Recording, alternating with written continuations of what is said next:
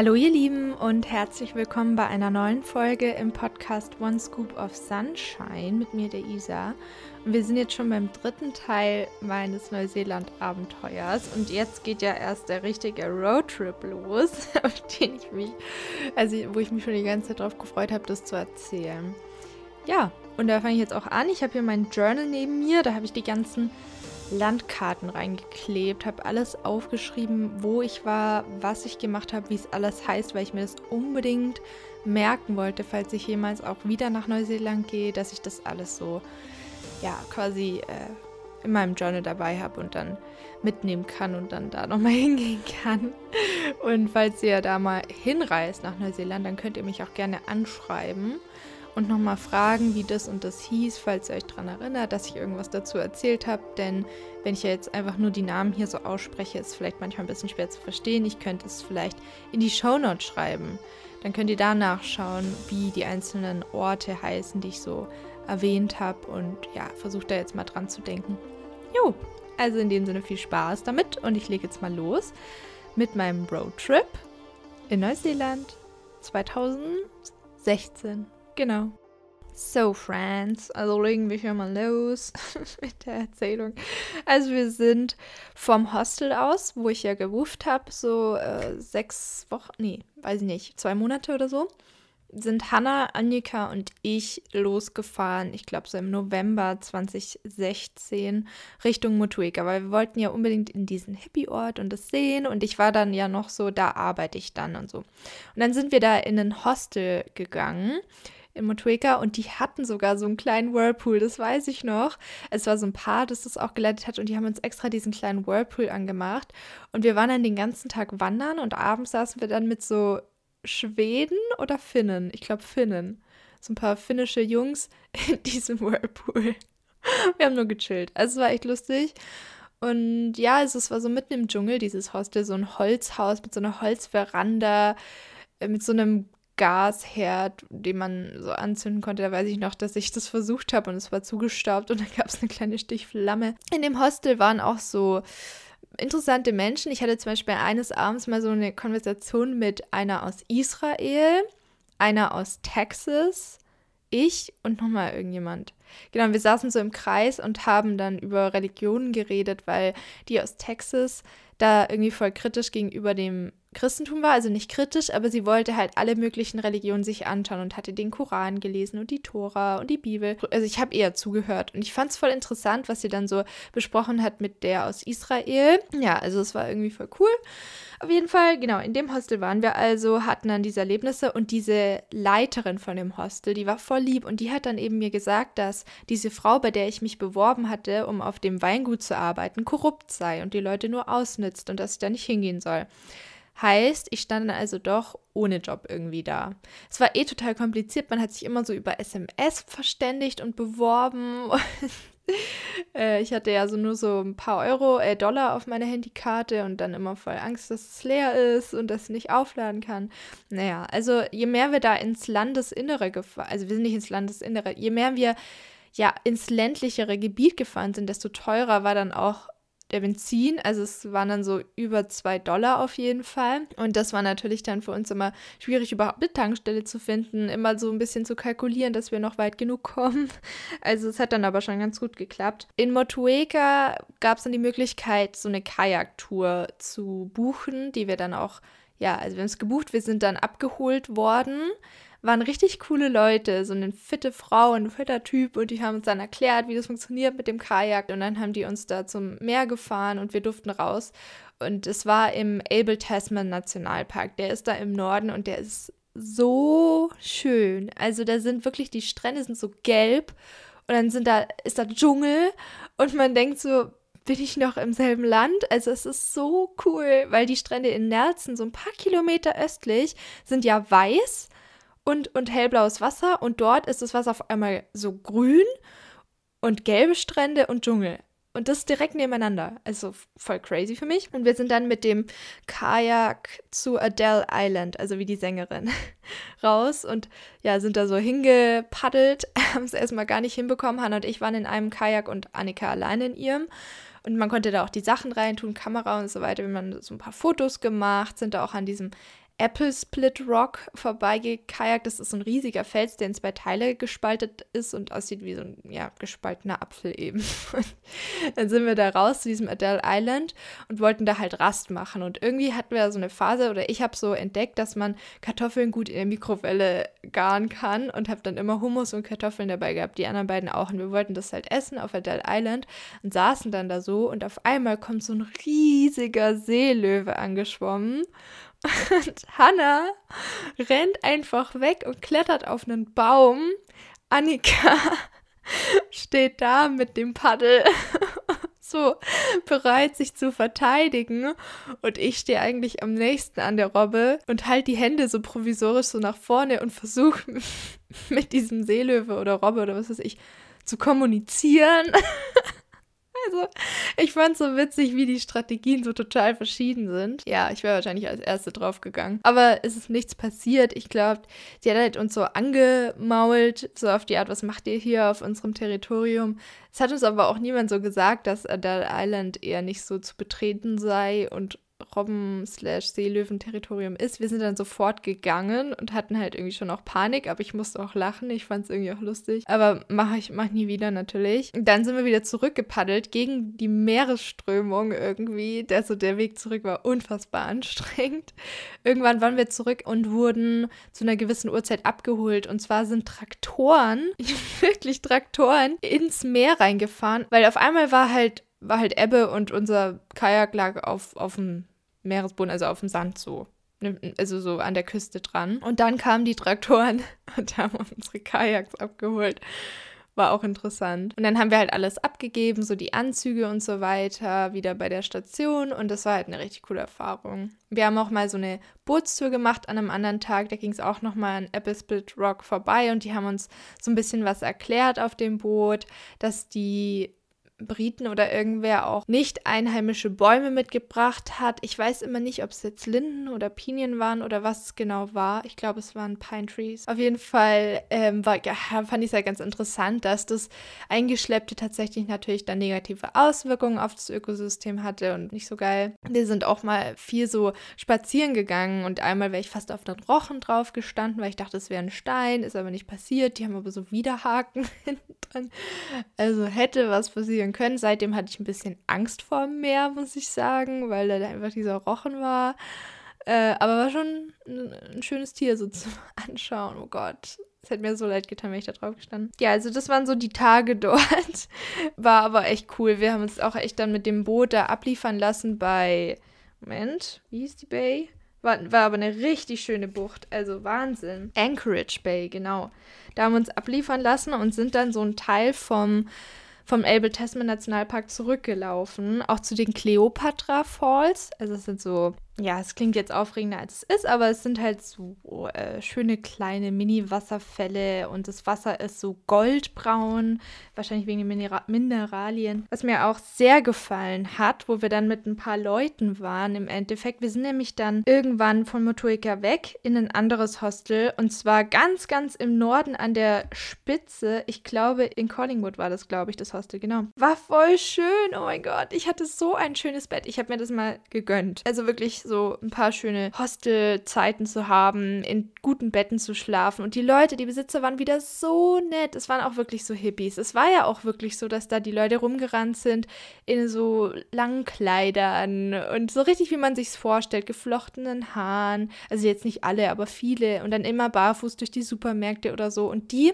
hatten sich so einen ja, Hostelpark irgendwie so ein bisschen gebaut. Es war ein riesiger Garten mit ganz schön Blumen und die haben uns auch immer kostenlose Orangen oder Zitronen, die sie selbst geerntet hatten, hingestellt in die Küche. Und wir hatten auch so einen Klo, das war so ein Kompostklo, wo man äh, so mit so Sand dann, also man macht halt sein Geschäft und dann schmeißt man so Sand ins Klo rein. Aber es war richtig schön gemacht. Das klingt jetzt blöd, aber es war so aus Holz und, und draußen und aber wirklich, wirklich sauber und schön gemacht. Hat auch überhaupt nicht eklig gerochen oder so. Und von dort aus haben wir ein paar Leute kennengelernt, mit denen wir in diesem kleinen, süßen Wohnzimmer abends saßen am Ofen. Und ich habe da auch mit meiner Oma öfter mal telefoniert und es war so gemütlich. Und ähm, dann sind wir mit denen zusammen äh, so ein bisschen rumgereist. Und was ich richtig gefeiert habe, war der Har Harewood Lookout. Mega schön. Man läuft durch so einen richtig alten Wald mit so lauter verschnörkelten Wurzeln und Moos bewachsen. So richtig alt,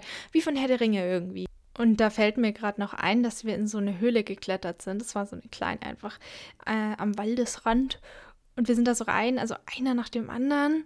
Und dann ganz vorne die Person fängt auf einmal an zu schreien und meint, wir müssen ganz schnell raus, wir müssen ganz schnell raus. Und ich dachte schon, wunder, was da jetzt drin ist. Hat sich herausgestellt, dass sie halt äh, über sich mit dem Licht hingeleuchtet hat und da waren anscheinend riesige, tellergroße Spinnen direkt über uns, so ein ganzes Nest.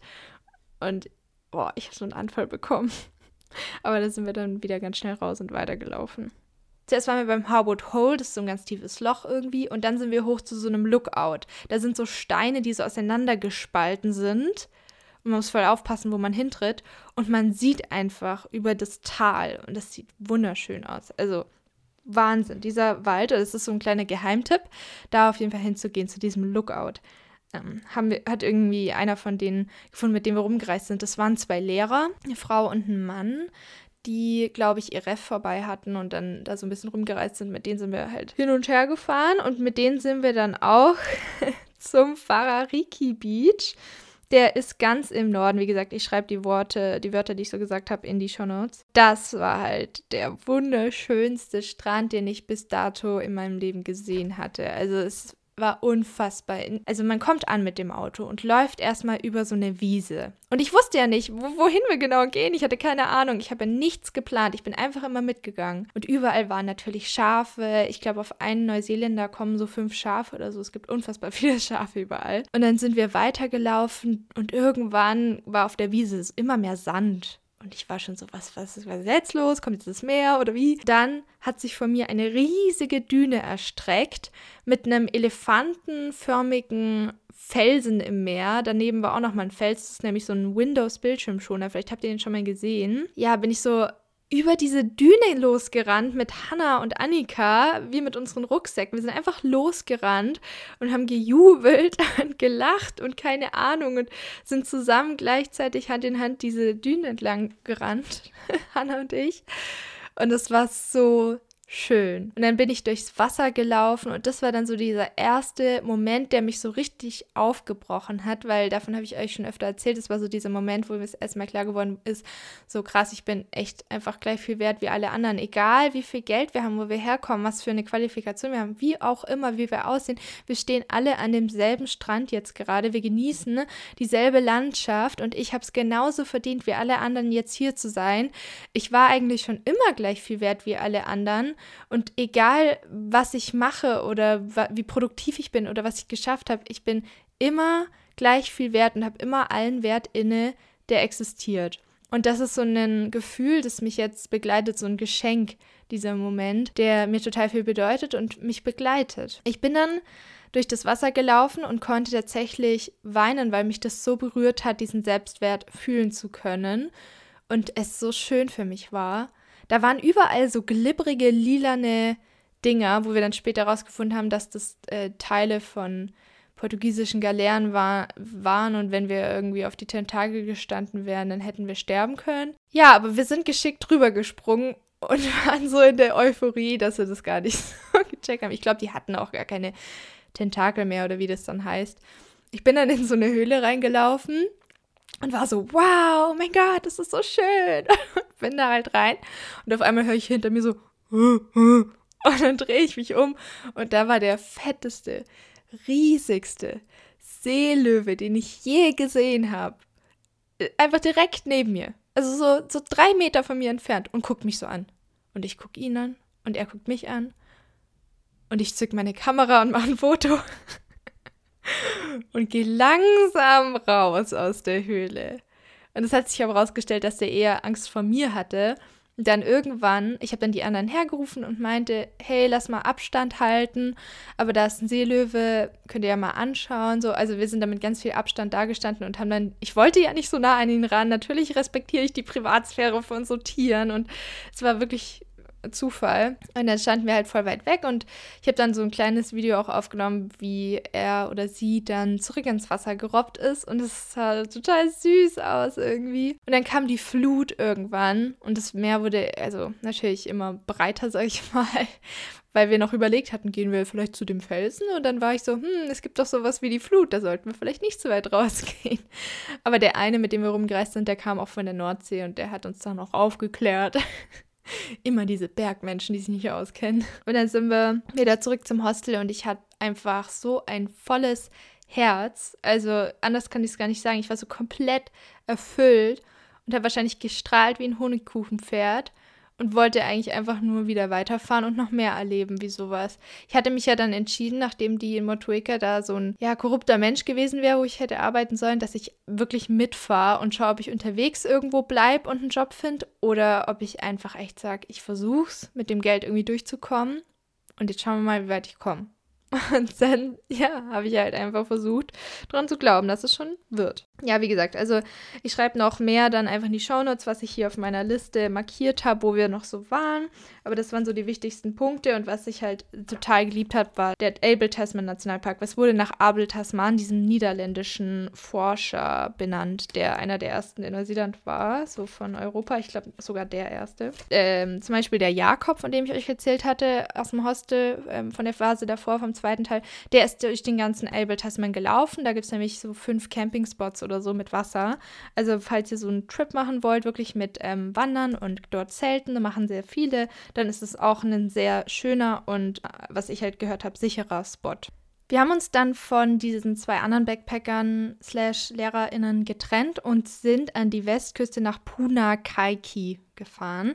Ein sehr, sehr cooler Ort. Der ist auch wieder so dschungelmäßig, aber halt an der wilden Westküste dazu noch und sind da durch die Kurven entlang gefahren mit Fluch der Karibik Musik. Also war erstmal schon mal eine mega coole Ankunft und waren dann dort im Hostel. Also Hannah hat im Hostel übernachtet und Annika und ich, um zu sparen, haben am Strand übernachtet mit der Pamela und in unserem Zelt, was aber schön war, weil man beim Einschlafen das Meeresrauschen gehört hat.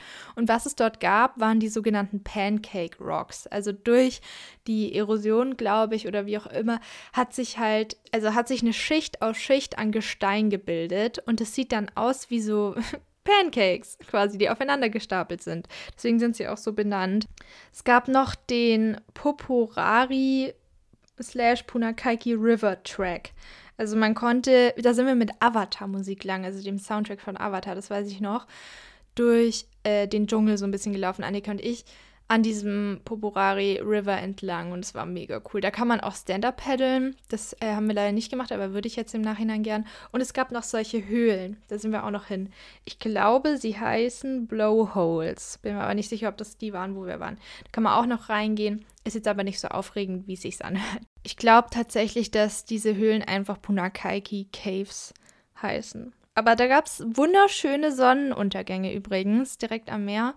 Wenn man da dann so zeltet in diesem Camp, das ist schon richtig, richtig schön. Und man kann auch ähm, den Truman Track entlang laufen. Da gibt es dann so einen Aussichtspunkt übers Meer. Ja, also das ist echt auch ein schöner, süßer kleiner Ort. Wir wollten also gerade weiterfahren, als Hannah vor ihrem Hostel sich mit einem unterhalten hat, auf uns zukommt und sagt, hey, können wir ihn mitnehmen? Und zwar war das ein spanischer, blinder Paralympicsieger, der in den Para, bei den Paralympischen Spielen irgendwie war und im, im Laufen eine Medaille gewonnen hatte. Kann ich aber echt nicht mehr sagen. Ich habe es, glaube ich, auch nicht aufgeschrieben, wie er heißt. Gerald habe ich mir aufgeschrieben, also Gerald wahrscheinlich, ich weiß nicht mehr genau. Auf jeden Fall haben wir Gerald, ich nenne jetzt einfach Gerald, mal mitgenommen.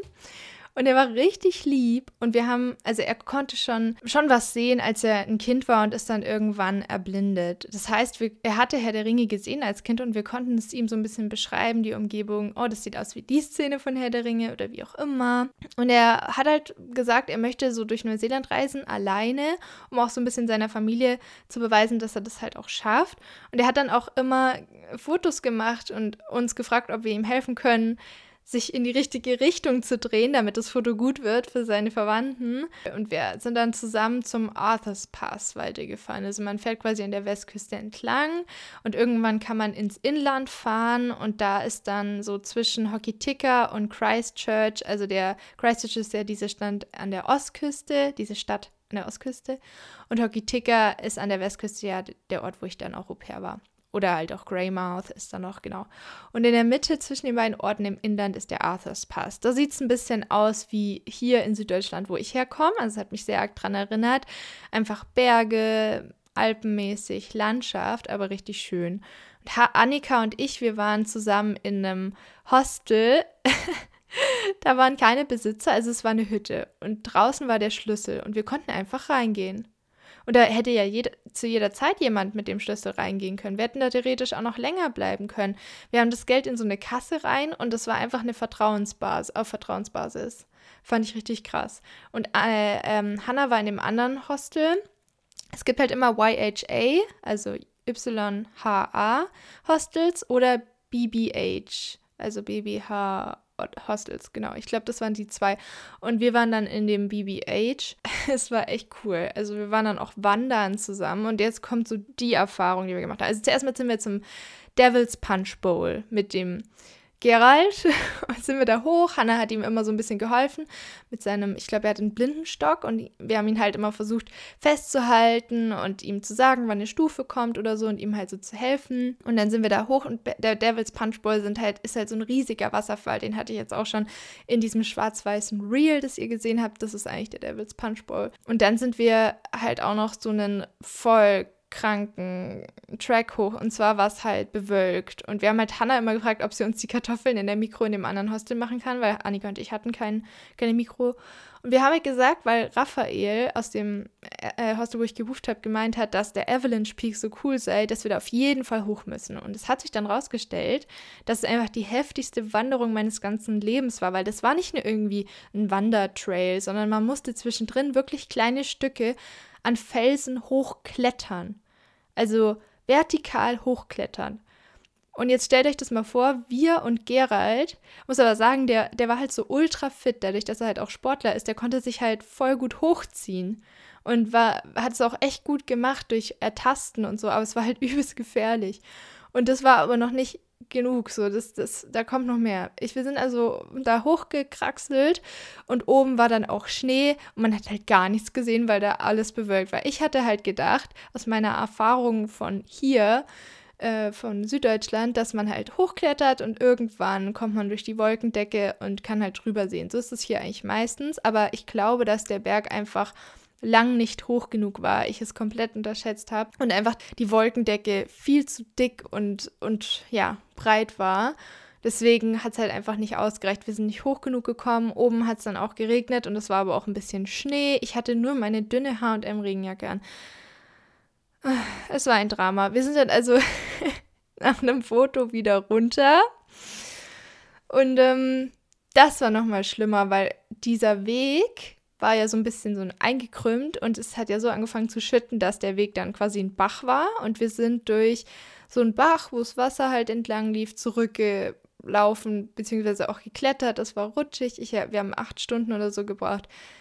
Es war wirklich sehr heftig. Ja, und dann haben Annika und ich einfach wirklich in der Hütte, wir waren so fertig, unsere ganzen Sachen übers Feuer gehängt. Und es war einfach so krass. Und nee, da ist auch einmal so ein Kiwi an uns vorbeigesprungen. Der ist wirklich wie so eine Gazelle über diese Felsen gesprungen und meinte so, hey, how you doing, mates? Bla bla bla. Und ich dachte mir nur so, wie fit kann man sein? Der springt da einfach runter mit seinen endlangen Beinen in kurzer Hose natürlich, weil ja die Strategie von denen immer ist, Hauptsache man hat oben warm und dann kann man auch kurze Hose anziehen. Aber er war nicht barfuß tatsächlich, hatte richtige Schuhe an. War aber wirklich ein, eine interessante Erfahrung. Annika und ich haben ja wieder Nee, da haben wir nicht gezeltet, genau. Wir haben, wir haben in, dem, in der Hütte ge geschlafen. Und ich glaube, ein paar Nächte haben wir noch irgendwie gezeltet. Das, da waren nämlich dann diese, diese Vögel, die unsere Schuhe gestohlen haben wie hießen die denn? Sieht aus, sehen aus wie riesige Papageien. Ich glaube, die heißen Kea-Vögel. Genau, hier habe ich es aufgeschrieben. Diese Kea-Vögel, äh, die schreien unfassbar laut. 5.30 Uhr waren wir wach und dann sehe ich nur so, dass halt meine Schuhe ganz woanders liegen, weil die, die halt einfach stehlen. Die, die, die setzen sich auch oft auf Autos und zwicken so lange am Scheibenwischer rum, bis er abgeht. Es sind ganz wilde Vögel, aber sehen richtig schön aus, so wie so riesige bunte Papageien, also wirklich überdimensional große Papageien. Übrigens, der Avalanche Peak, der war, ähm, wir sind bis 1833 Meter rauf von 737. Ja, also das war eigentlich schon recht hoch. Aber wir sind dann wieder weitergefahren, wieder mit äh, hier Herr der Ringe Musik durch die Berge, weil wir wollten dann einfach auch so zum nächsten Ort. Was wir uns aber nicht haben nehmen lassen, also Annika und ich, war ein Wellnessmorgen, kurz bevor wir losgefahren sind, in der Badewanne in dieser Hütte. Ich habe auch hier gerade noch gelesen, die wurde 1929 gebaut und hieß The Sanctuary. Und diese Badewanne war in so einer Art Wintergarten. Also wir hatten nur Glas um uns rum und konnten halt direkt auf die Berge und raufsehen. Es war zwar bewölkt, aber es sah echt cool aus. Das haben wir uns also noch gegönnt. So richtig heiße Badewanne, auch nach der Wanderschaft. Haben wir auch gemacht. Also jeweils separat. So ich zuerst und sie danach. Weil es war auch so eine kleine Badewanne, aber ja. Das ist, so eng waren wir halt nicht befreundet. Aber es war wirklich Schön. Und dann sind wir wieder weitergefahren. Ich glaube, Gerald ist zurückgeblieben und wir sind nach Akaroa. Genau. Weil man fährt ja dann quasi durch den Arthurs Pass durch. Man durchquert die Südinsel und kommt dann an der Ostküste wieder raus. Und da ist dann an Christchurch dran so eine kleine Halbinsel und die heißt Akaroa. Und man fährt quasi eine Stunde lang von Christchurch aus raus auf diese Insel und was ich irgendwie so cool fand, ist, dass es, glaube ich, eine der wenigen oder wenn nicht sogar die einzige französische Kol Kolonie in Neuseeland ist. Also es gab überall Läden, die dann so Boulangerie hießen oder Papeterie oder so. Also es waren überall französische Wörter. Und die Leute haben aber äh, Englisch gesprochen, bestimmt konnten einige Französisch. Und ich habe da tatsächlich heimlich im Auto geschlafen. Also die zwei Mädels waren im Hostel, aber ich hatte ja versucht, immer das Geld zusammenzuhalten und habe mich dann im Kofferraum zusammengekrümmt, mit alles wehgetan und habe die Decke über mich gelegt. So ein paar Nächte. Würde ich jetzt im Nachhinein irgendwie auch nicht mehr so machen, aber zu der Zeit war ich eben so ängstlich, was Geld angeht, hatte total die Existenzangst und habe in so einer Telefonzelle irgendwie Internet gehabt und konnte dann mit meiner Mom telefonieren und war richtig fertig. Also da hatte ich dann auch so einen Zusammenbruch, einfach wegen diesem alleine draußen schlafen, die anderen drinnen, Geld, warum tue ich mir das an? Ich saß dann viel alleine am Meer und habe so den Familien auch zugeschaut. Da waren so ganz süße Kinder, die haben am Strand so, ähm, fand ich auch cool, einfach den ganzen Nachmittag haben die da so Höhlen gebaut und Burgen und Gräber, Gräber, Gra Graben. und es war einfach echt schön anzuschauen. Da waren auch so Memorials, weil da Kriegsgefallene waren. Ich weiß aber nicht mehr, ob es gegen Japan war oder wie auch immer. Also auch so Erinnerungsplatten, ähm, wo die Namen drauf standen. Dann bin ich dann so rumgelaufen. Wir sind dann auch so ein bisschen an Hafen. Da gab es dann Jongleure und lauter Attraktionen, so ein bisschen. Also Leute, wir haben dann da Fish and Chips gegessen und waren in so einem Steineladen. Da habe ich mir eine Am Amethystkette gekauft, wo ich auch nicht mehr weiß, wo die ist. Ah, ich glaube, ich weiß wo. Und es war einfach echt ein schöner Ort. Also hat mir echt gut gefallen. Zwar der Port war echt schon touristisch so mit dieser Promenade, aber an sich war es einfach eine schöne kleine Insel und wie gesagt, dass es alles so französisch war, hat mich halt fasziniert und ich durfte dann auch viel in das Hostel von Annika und Hannah tagsüber und saß dann da rum. Da waren so ein paar Leute, mit denen wir dann wieder geredet haben, warum die wie da gelandet sind. Die eine hat immer nur mit ihrem Freund telefoniert. So, das weiß ich noch. Ein paar Bücher gelesen. The Secret habe ich zu der Zeit die ganze Zeit gelesen. Also das war so eine gemischte Reise, was die Emotionen anging nach Akaroa, aber insgesamt habe ich schon positiv in Erinnerung. Und dann war es eben eines Nachts so, jetzt kommt's, vielleicht habt ihr das in den Nachrichten damals gehört, dass es dieses Erdbeben gab. Ich weiß es aber nicht, wahrscheinlich gab es nicht in Deutschland in Nachrichten. Auf jeden Fall zu der Zeit war ich eben im Auto, es war nachts, Annika und Hannah waren drin im Hostel und auf einmal haben sie mir im Nachhinein so erzählt, kam der Hostelbesitzer und hat halt wie wild an alle Türen geklopft wie noch was, dass alle raus müssen und aufstehen. Und dann sind sie halt rausgerannt und es hieß ja, die Stadt wird evakuiert. Das ist ein heftiges Erdbeben und das Epizentrum ist nicht weit weg von dieser Halbinsel. Und ich dachte mir nur so, als sie dann reinkamen, was ist denn jetzt los? Also ich habe im Kofferraum geschlafen, die sind eingestiegen. Ich habe mich kurz so aufgesetzt, meinte so, was los? Und die so, ja, ein Erdbeben, wir fahren jetzt auf den Hügel. Und ich so, wie ein Erdbeben. Und die so, ja, es ist ein Erdbeben.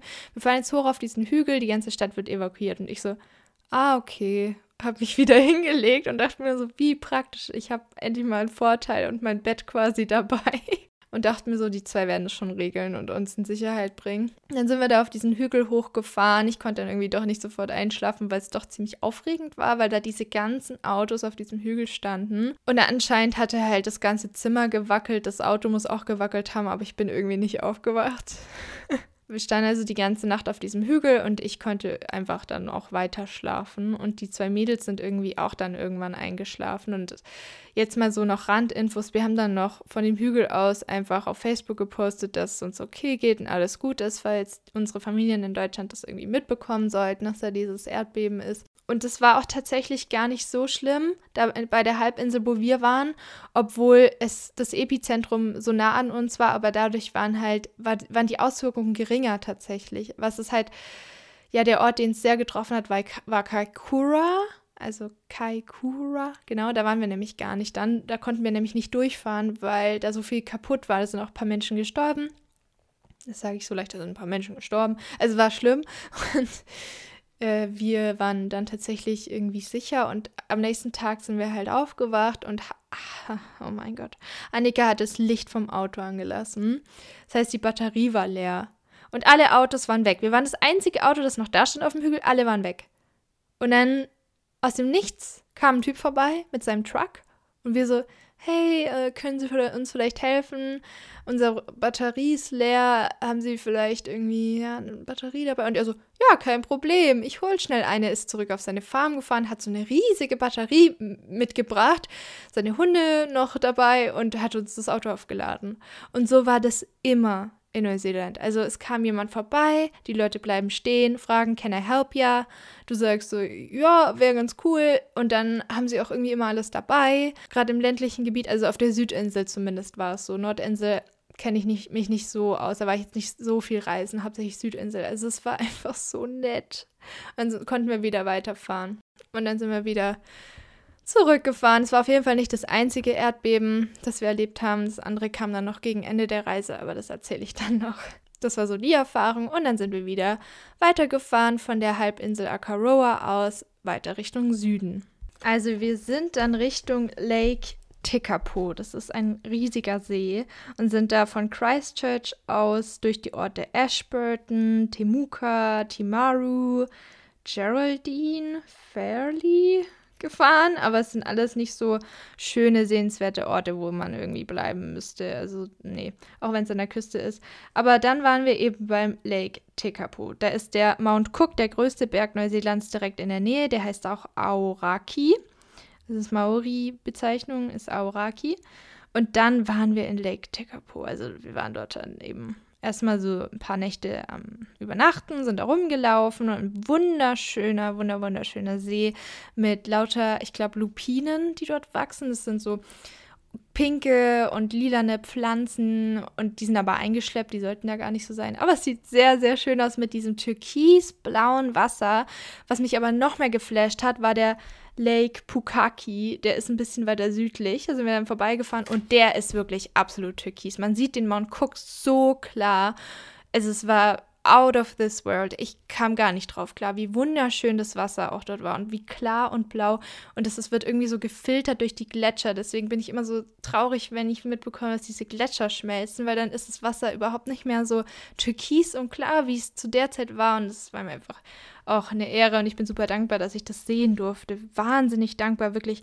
Ich, war, ich weiß noch, dass ich zu der Zeit ziemlich fertig war also ich hatte äh, eine Fieberblase, ich hatte lauter Mängel, ich hatte gar keine Energie mehr. Also das war wirklich so der körperliche Tiefpunkt. Ja, und irgendwie war mir mein Körper auch so egal. Ich hatte so eine Freude an diesen Erlebnissen, dass ich ihn komplett vernachlässigt habe. Also ich habe meine Haare nicht mehr gekämmt, die waren komplett verknotet. Ich habe mich nicht mehr geschminkt, ich habe mich nicht mehr gerichtet, habe immer dieselben Sachen aufeinander angezogen also war nicht mehr so cool und finde ich schade, dass ich mich nicht so gut um mich gekümmert habe. Wir haben auch in Twisel übernachtet. Twizel schreibt man den Ort. Das fand ich voll schön dort. Wir haben dort einen Campingspot gehabt und ich weiß noch, dass Annika und ich und Hannah, ich glaube, wir haben sogar zu dritt im Auto geschlafen, so. Also Hannah lag in der Mitte und neben mir quasi, also wir haben so versetzt geschlafen. Also mein Kopf, Hannas Füße, Annikas Kopf. Und ich habe aus dem Fenster rausgeschaut hinten vom Auto und habe einfach die Milchstraße gesehen und die ganzen Sterne, weil es so dunkel war, dass da man konnte alles sehen und es war so schön. Wir waren direkt am Wasser dran. Annika und ich haben die ganze Zeit versucht, dann abends ein Feuer zu machen und es anzubehalten. Wir haben da Kartoffeln reingeschmissen und da war, es war ein kostenloser Campingplatz. Also es gibt, glaube ich, so eine App, ich glaube, die heißt Campermate.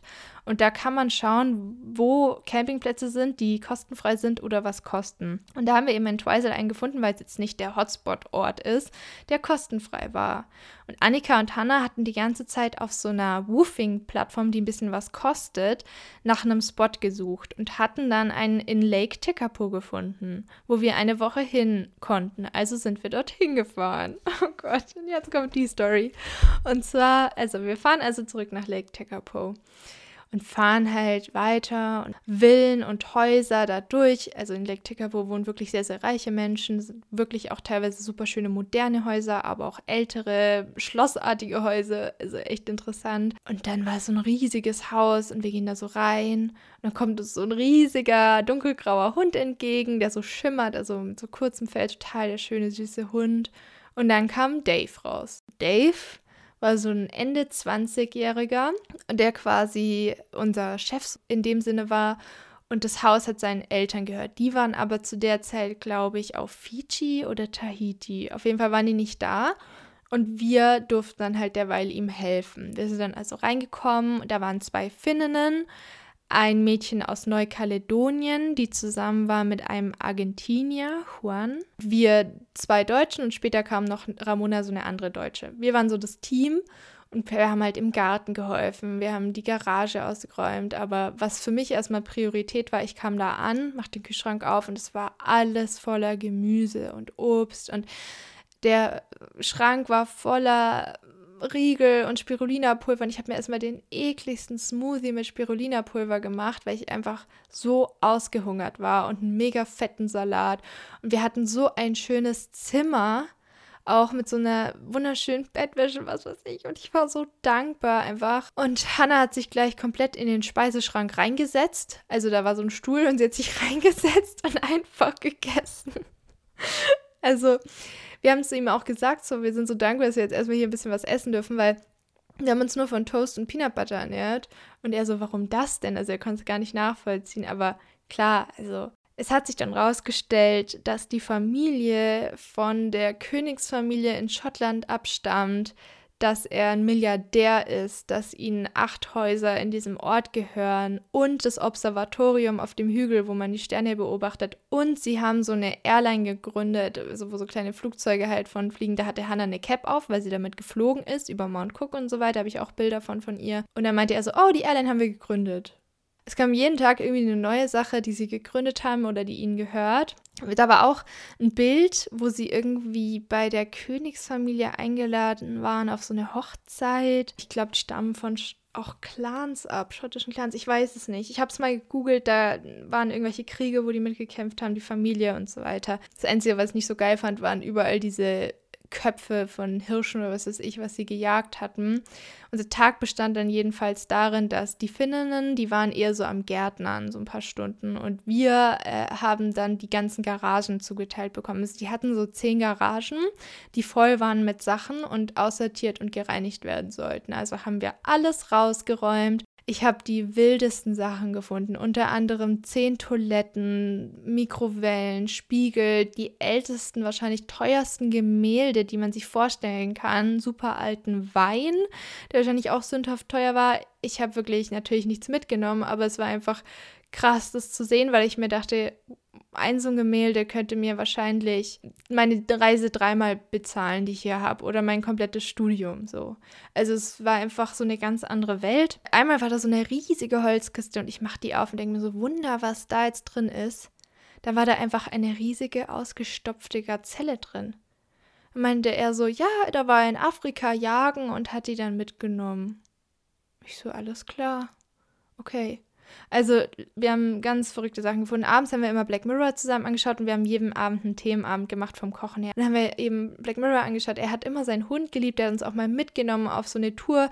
Da sind wir mit seinem ach, was war das für ein Auto? Halt so ein, ne, so ein Range Rover Auto übers Meer, so, also über den Strand gefahren und haben dann ein Stöckchen geworfen für den Hund und dann hat er geangelt. Also er hatte so einen ganz anderen Lebensstil. Einmal ist eine Drohne übers, übers Haus geflogen und der hat seine riesige Jägergun geholt und versucht, diese Drohne abzuschießen, weil die anscheinend nicht über das Grundstück fliegen darf. Und da waren halt immer sehr viele asiatische Touristen. Die haben auch teilweise dann dort geheiratet und vor irgendwelchen Häusern ein Bild gemacht und sind da aufs Grundstück, was sie gar nicht dürfen eigentlich. Ja, und dann stand er auf dem Tisch, wir Mädels alle in der Ecke, schauen ihm zu, wie er da zielt und schießt. es war eine wilde Erfahrung. Aber das, diese Themenabende haben mir, wie gesagt, voll gefallen. Also wir sind dann immer einkaufen, dann haben wir deutsches Abendessen gemacht. Der Argentinier hat was gekocht, Elea aus Neukaledonien hat was gekocht. Die war ihr so cool, hatte lauter Ringe an, sah aus wie so ein Jack Sparrow in weiblich, also voll die coole Person. Mit Schweizer Wurzeln, weil sie Steuer hieß mit Nachnamen. Da war ich auch so, wow, okay, cool.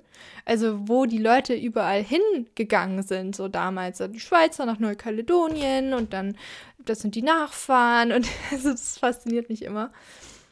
Genau, also das waren so die Erfahrungen dann in Lake Tekapo. Hannah hat dann noch eben dieses, ähm, davor ja ist sie halt geflogen mal über die Berge, hat da so eine Tour gemacht. Einmal waren wir zusammen in der Therme, oh, die war direkt am Hang und zwischen Bäumen und dann haben wir da gechillt und über Jungs und sowas geredet. Ich hatte ja da noch null Erfahrung und habe halt zugehört. und ähm, also diese Therme in Lake Tekapo kann ich euch auch sehr empfehlen oder da so zum Observatorium hochzulaufen. Da beobachten die Sterne. Ich glaube, man kann da sogar abends so eine Tour machen, im Dunkeln Sterne anschauen. Ich weiß es nicht, haben wir nicht gemacht. Und dann gab es oben da so ein Kaffee, wo sie mit Kakao so einen Stern und einen Mond auf den Schaum machen. Also, es sind so Kleinigkeiten, die mich einfach voll gefreut haben und wo ich total schätze. Und man kann super Bilder da oben machen. Ja, und dann haben wir da halt gewuft, haben die Garagen ausgeräumt, eine Garage nach der anderen und dann waren wir draußen im Garten und auf einmal kommt jemand den Berg runtergerannt und wer war's? So aus dem Nichts, mitten in der Pampa, Jakob. Der ist da gerade spazieren gegangen und hat uns aus dem Augenwinkel gesehen. Und dann denke ich mir immer, wie klein ist dieses Land, es ist unfassbar. Und dann hat er uns gesehen, kam runtergerannt. Dann habe ich mir eine Flasche Wein gespitzt vielleicht und bin mit ihm vielleicht an Lake Tekapo und habe mit ihm die getrunken und es war voll schön, aber nur ganz vielleicht.